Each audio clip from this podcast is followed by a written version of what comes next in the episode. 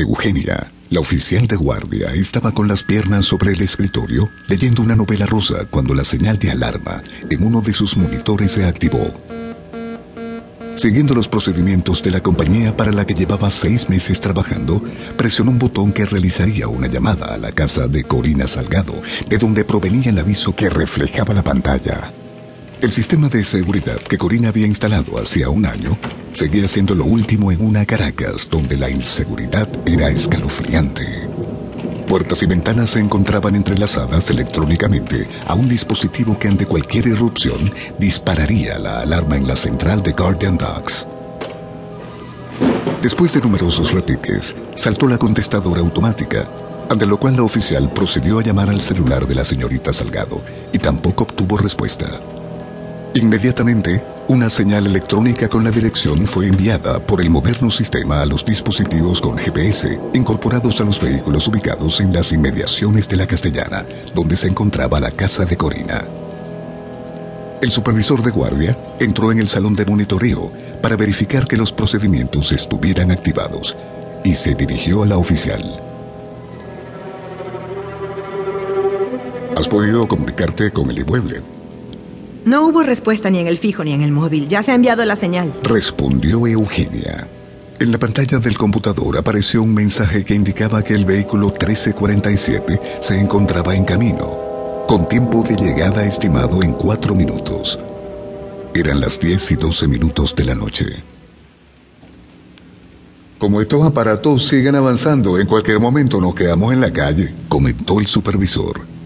La oficial rió, asintiendo. Al mismo tiempo, otra señal de alerta se disparó, esta vez desde una quinta en la urbanización El Cafetal. La llamada fue atendida al segundo repique y el hombre que contestó indicó que se trataba de una falsa alarma. Después de desearle las buenas noches, Eugenia colgó y se enfocó nuevamente en los monitores.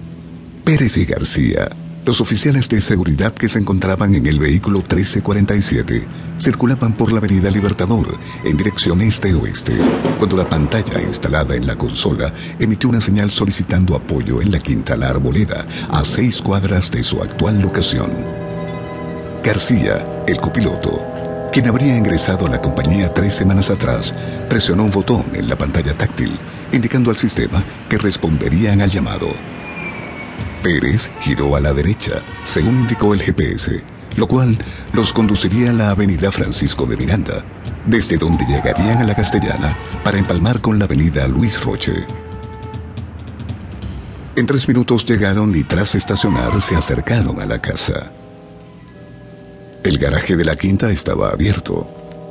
En su interior se encontraba un vehículo. Avanzaron hacia la entrada descubriendo la puerta entornada. Mosca, puede haber alguien dentro. Susurró desenfundando su Glock 9 milímetros.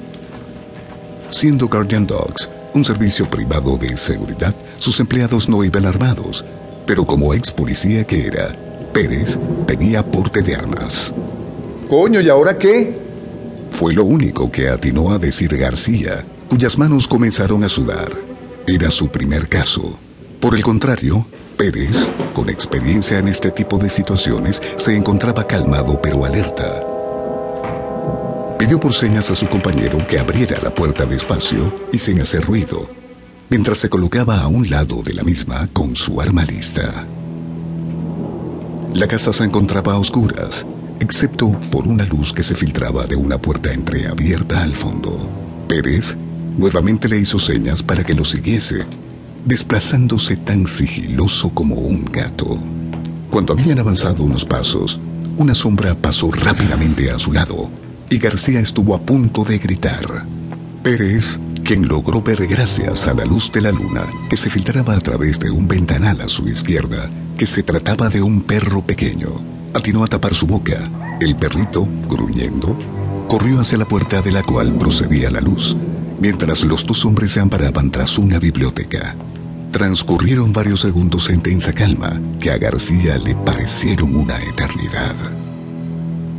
Pérez supuso que probablemente no hubiera nadie allí adentro.